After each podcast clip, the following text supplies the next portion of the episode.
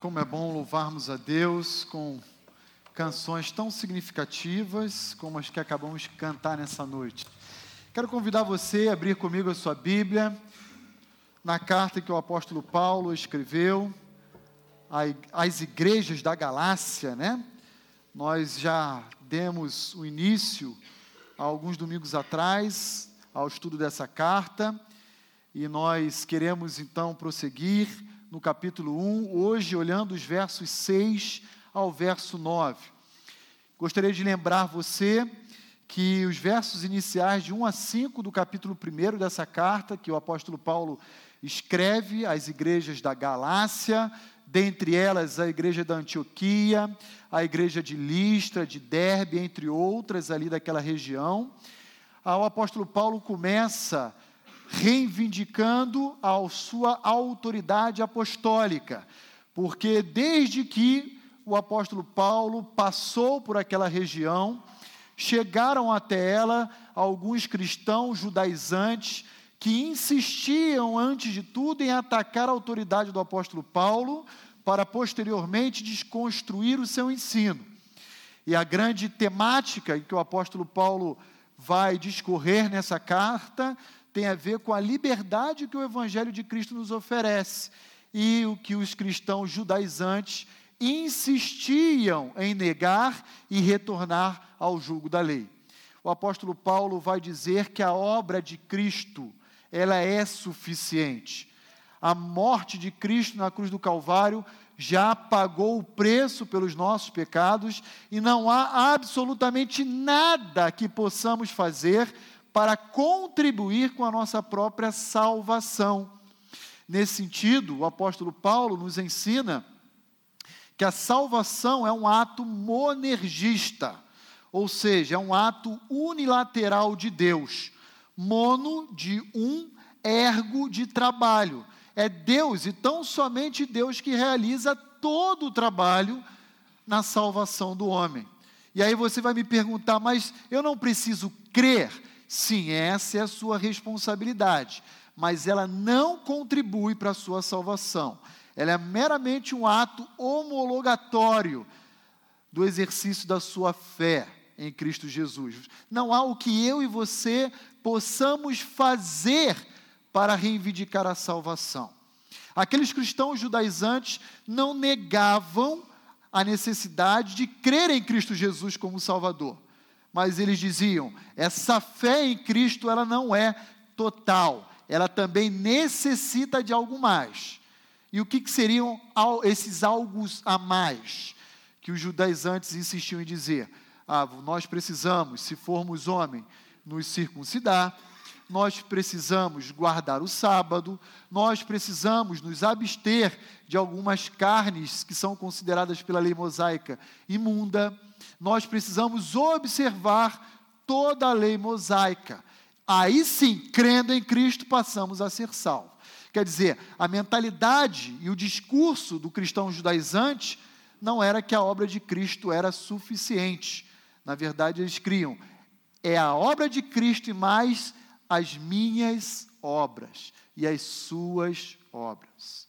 E agora, do verso 6 ao verso 9 do capítulo 1, nós iremos ver a ameaça que esse evangelho fake oferece às igrejas da Galácia.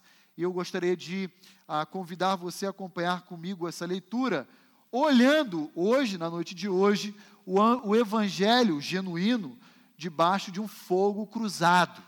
Eu não sei se você já esteve aí numa linha de fogo.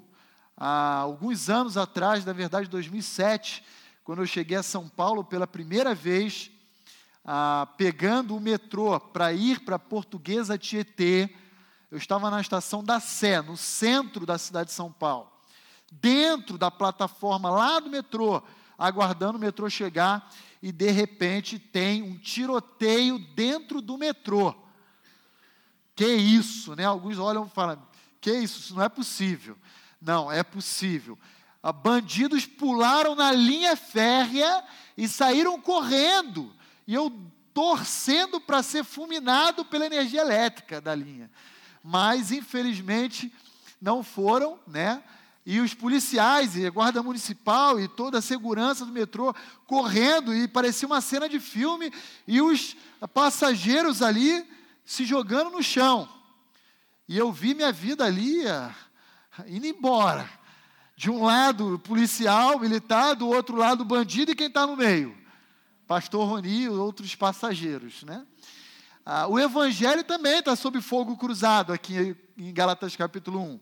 De um lado, os cristãos judaizantes, e de outro lado, o apóstolo Paulo, e no meio, a igreja, a igreja da Galácia, tentando entender qual é o evangelho genuíno. Na verdade, eles sabiam, mas pasmem, o apóstolo Paulo vai dizer: essa turma virou a casaca, literalmente. Então, olha aí comigo o que diz o verso 6 a 9. Admira-me que estejais passando tão depressa daquele que vos chamou na graça de Cristo para outro evangelho, o qual não é outro, senão que há alguns que vos perturbam e querem perverter o evangelho de Cristo. Mas, ainda que nós, ou mesmo um anjo vindo do céu, vos pregue evangelho que vá além do que vos temos pregado, seja anátema. Assim como já dissemos, e agora uma vez mais eu repito a vocês: se alguém vos prega evangelho que vá além daquele que recebestes, seja anátema. Senhor, por favor, queremos suplicar que o Teu Santo Espírito fale nesse momento aos nossos corações por meio da exposição da Tua palavra. E pedimos que esse que vos fala não seja qualquer ruído ou empecilho à ação do Teu Espírito na vida da Tua igreja. Por favor, fala conosco, Senhor, e nos ensine a respeito dessa passagem verdades preciosas que precisamos ter em nossas vidas. Eu te peço isso por mim e pela tua igreja, em nome de Cristo Jesus. Amém. O Evangelho está num fogo cruzado. A igreja do Senhor Jesus está no meio, as igrejas da, da região da Galácia. De um lado esteve o apóstolo Paulo, durante algum tempo, pregando e ensinando o que Cristo fez por cada um de nós e do outro lado, após a passagem do apóstolo Paulo e a chegada de judeus ali naquela região, começa-se então um discurso que vem a deturpar, a distorcer, a comprometer as verdades do verdadeiro evangelho. O evangelho está sob um fogo cruzado. E aí encontramos, diferente de todas as outras cartas que o apóstolo Paulo escreve no Novo Testamento, não uma saudação inicial nos versos de 1 a 5, de alegria, de elogio, de louvor a Deus pela existência daquela igreja. Vemos sim uma atitude de consternação, uma atitude de surpresa e assombro presente no semblante nas palavras do apóstolo Paulo. Então, olha aí comigo o versículo 5, ou perdão, versículo 6, e veja o apóstolo Paulo destacando a vulnerabilidade dos cristãos da Galácia. Olha como eles estavam ah, expostos ao risco e mudando de lado. Admira-me, o apóstolo Paulo diz, que vocês estejam passando tão rapidamente, tão depressa, daquele que vos chamou na graça de Cristo para outro evangelho. Eles estavam assumindo um outro lado nesse campeonato. Um lado em que eles estavam dando as costas ao Deus único e verdadeiro que chamou aquela comunidade em Cristo Jesus em sua graça salvadora. E ele diz: Eu estou surpreso, eu estou admirado faltam-me palavras para expressar o sentimento presente no meu coração por verem vocês mudando de lado de uma forma tão rápida e literalmente fácil. Esse verbozinho traduzido como passando significa literalmente tirando a glória de um e dando a outro. Vocês estão pisando na graça salvadora de Cristo Jesus e voltando novamente ao jugo da lei. Quando na verdade Cristo já veio para nos libertar dessas regras. Porque Cristo já obedeceu perfeitamente todas elas. E por isso não há mais a necessidade de que absolutamente ninguém necessite obedecer aquilo que ele já cumpriu em si mesmo. Sabe qual é, ou melhor, qual era esse outro evangelho, que na verdade, como diz Paulo, não era outro? Eu coloquei aí no slide para você, olha aqui que Atos capítulo 15, versículo 1 diz para mim e para você a respeito do discurso desses cristãos judaizantes. Olha como eles falavam e pregavam na região da Galácia. Olha lá comigo. Diziam assim, ó: Alguns indivíduos que desceram da Judéia, ou seja, eram judeus, ensinavam aos irmãos dizendo o seguinte: se vocês não circuncidarem-se, segundo o costume de Moisés, vocês não podem ser salvos. Esse era o discurso dos cristãos judaizantes que chegaram às igrejas da Galácia após a saída de Paulo. Eles estavam dizendo: não é suficiente a morte de Cristo Jesus. É necessário também o quê? Que vocês se circuncidem. Olha lá o versículo 5, de Atos capítulo 5. Insurgiram-se, entretanto, alguns da seita dos fariseus que haviam crido. Olha aí, eram cristãos judeus dissidentes do segmento dos fariseus. Que belos legalistas que eram, dizendo: é necessário sim circuncidá-los e determinar-lhes que observem a lei de Moisés. Irmãos, eu queria chamar a sua atenção, porque essa mesma ameaça que estava presente no primeiro século, ela persiste até os nossos dias de hoje, com outra roupagem. Você tem a proposta do evangelho seletivo. Que negócio é esse, pastor? É aquele evangelho que suprime da totalidade das boas novas de Cristo aquilo que desagrada ou não convém aos seres humanos ouvir. É aquilo que ah, nos gera desconforto.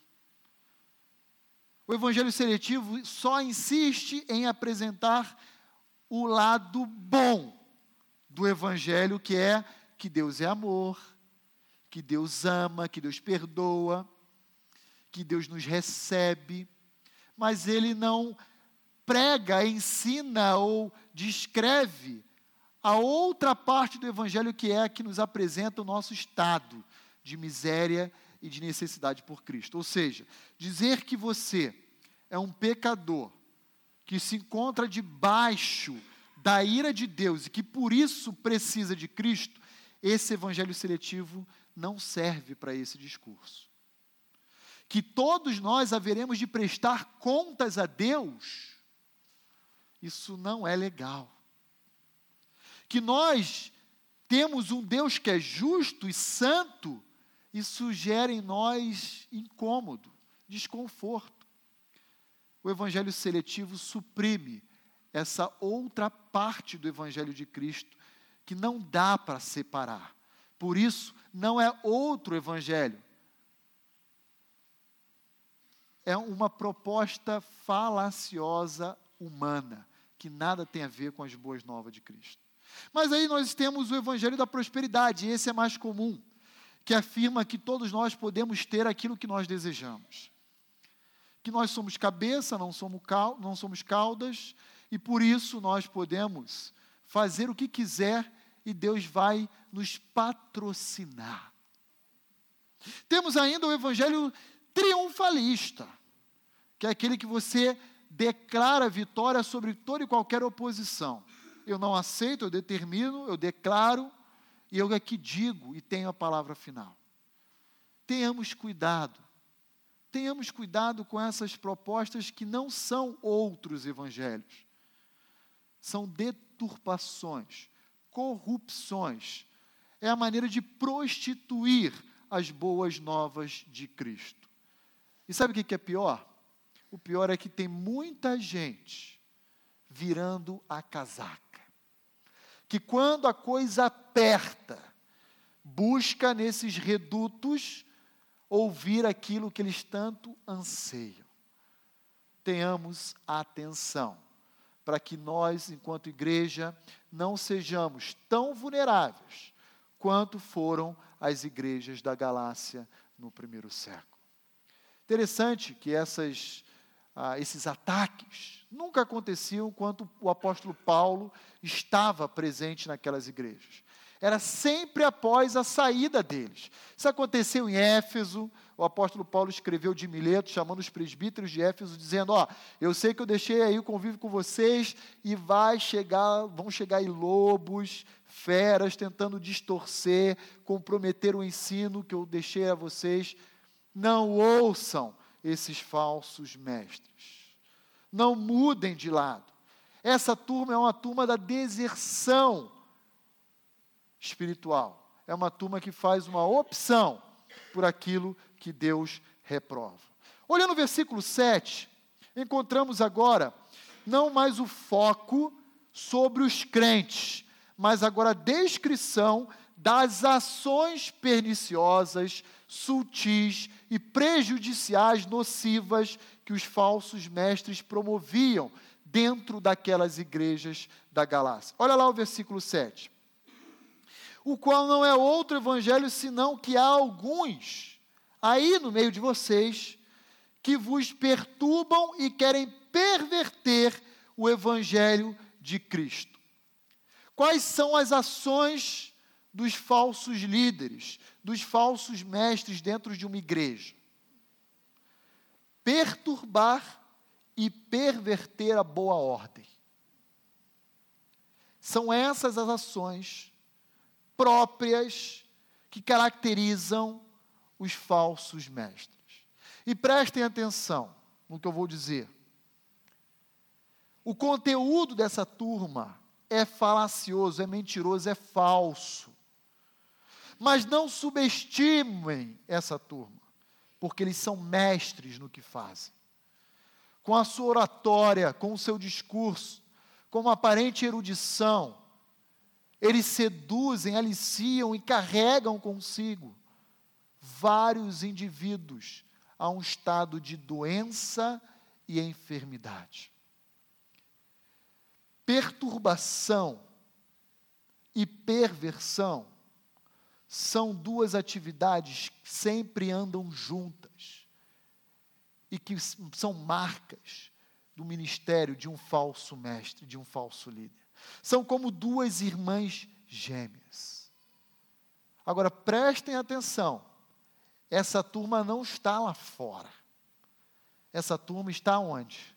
Dentro das igrejas.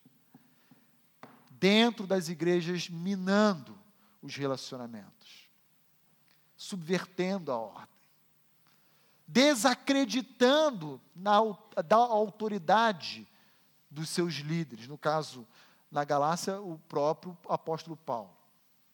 Começam com discursos sutis e vão agregando, arrebatando a opinião de alguns em favor da sua própria causa. Essa turma não está fora da igreja perseguindo, retalhando, perturbando a igreja. Eles estão dentro. E ao estarem dentro da igreja, eles acabam comprometendo os relacionamentos, a unidade, a alegria, o ânimo. Eles são um verdadeiro câncer. São células doentes que se reproduzem até levar ao estado final de óbito. É assim que eles funcionam. E quando então chegam ao estado de óbito, como um vento que bate. Essa turma sopra de um lugar e para em outra igreja saudável, se estabelece, se instaura e começa novamente a promover os mesmos tipos de doença e patologia. É assim, absolutamente assim que essa turma funciona.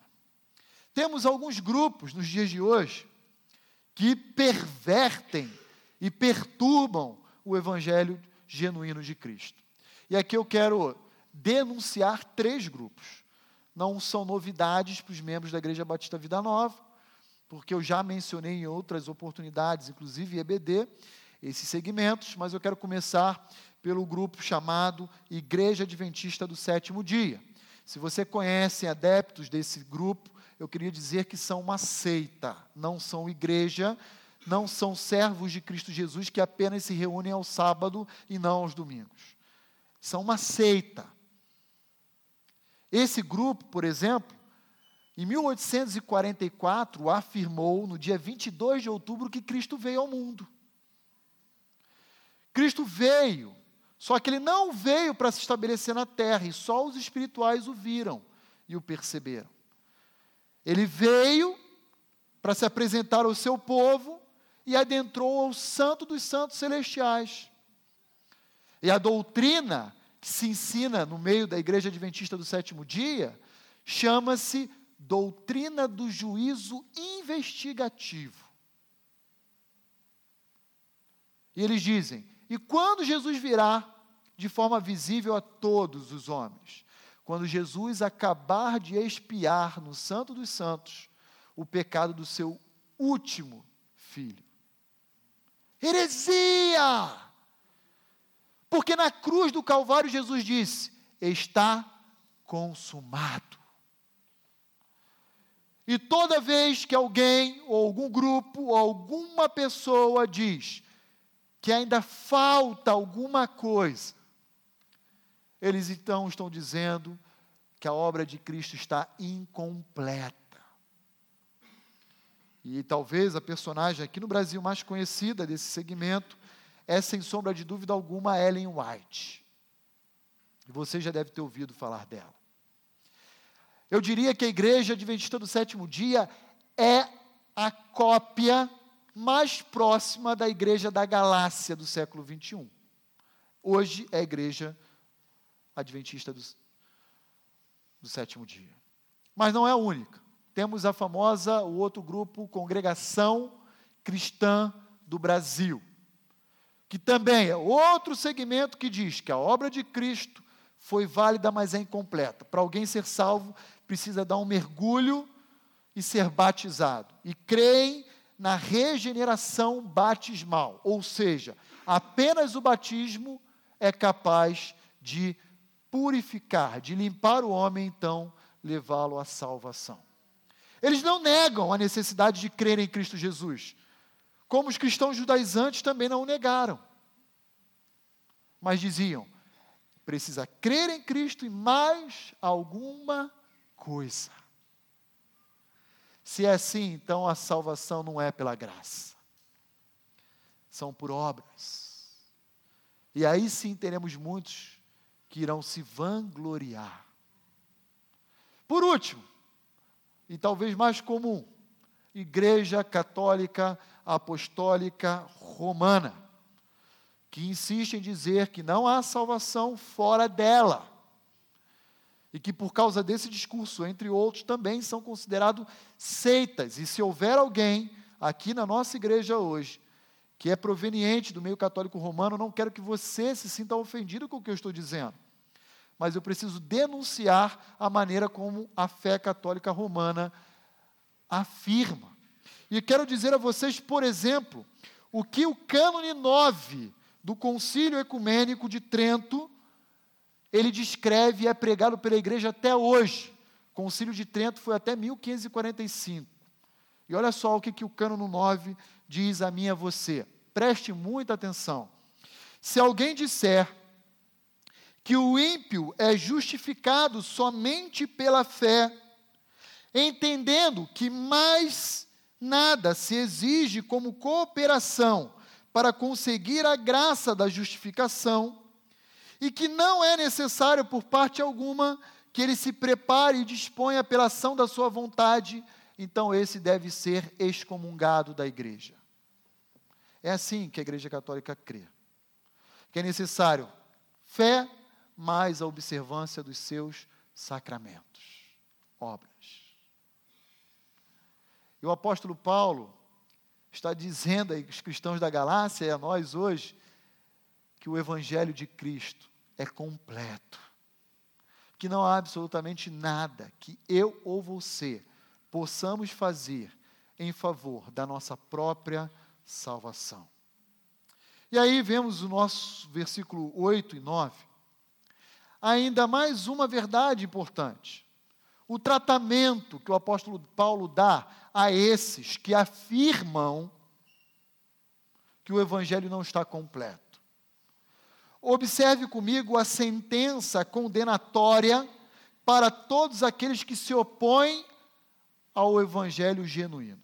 Olha lá o que o apóstolo Paulo diz nos versos 8 e 9. Mas, ainda que nós, ou mesmo um anjo vindo do céu, vos pregue evangelho que vá além do que vos temos pregado, seja considerado o quê? Anátema. Em outras palavras, seja um maldito. Esse, na verdade, continua debaixo da ira de Deus e o apóstolo Paulo insiste no versículo 9, repetindo a mesma ideia do versículo 8. Assim como já dissemos, eu agora o repito a vocês. Se alguém vos prega evangelho que vá além daquele que recebestes, de mim, o apóstolo Paulo, inclusive, que seja considerado um maldito. Maldito. E nesse sentido, nós podemos dizer que os falsos mestres, ou mesmo aqueles que são considerados nas Escrituras como apóstatas, são malditos, permanecem debaixo da ira de Deus. E de tempos em tempos, alguns se levantam e são proeminentes no mundo evangélico e abandonam sua fé e colocam a fé em Cristo Jesus na vala comum das outras religiões. Eu quero dizer o que o apóstolo Paulo diz a esse grupo são anátemas, devem ser considerados malditos. São pessoas que ainda não entenderam a mensagem de Cristo Jesus e o genuíno Evangelho e insistem em perturbar e perverter as boas novas de Cristo. Não há meio termo com esse grupo. Paulo evoca a maldição, inclusive sobre si. E por que, que ele faz isso? Quando ele diz lá no versículo 8: ainda que nós, os apóstolos, porque era muito comum e recorrente no primeiro século, acreditem no que eu vou dizer, irmãos.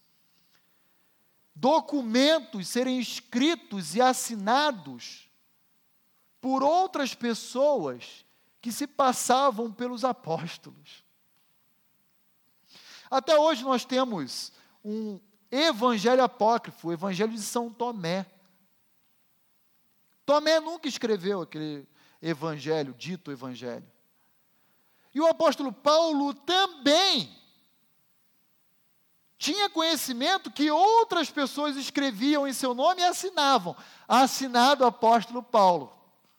Sabe por que, que a gente pode perceber isso? Olha lá no capítulo 6 de Gálatas.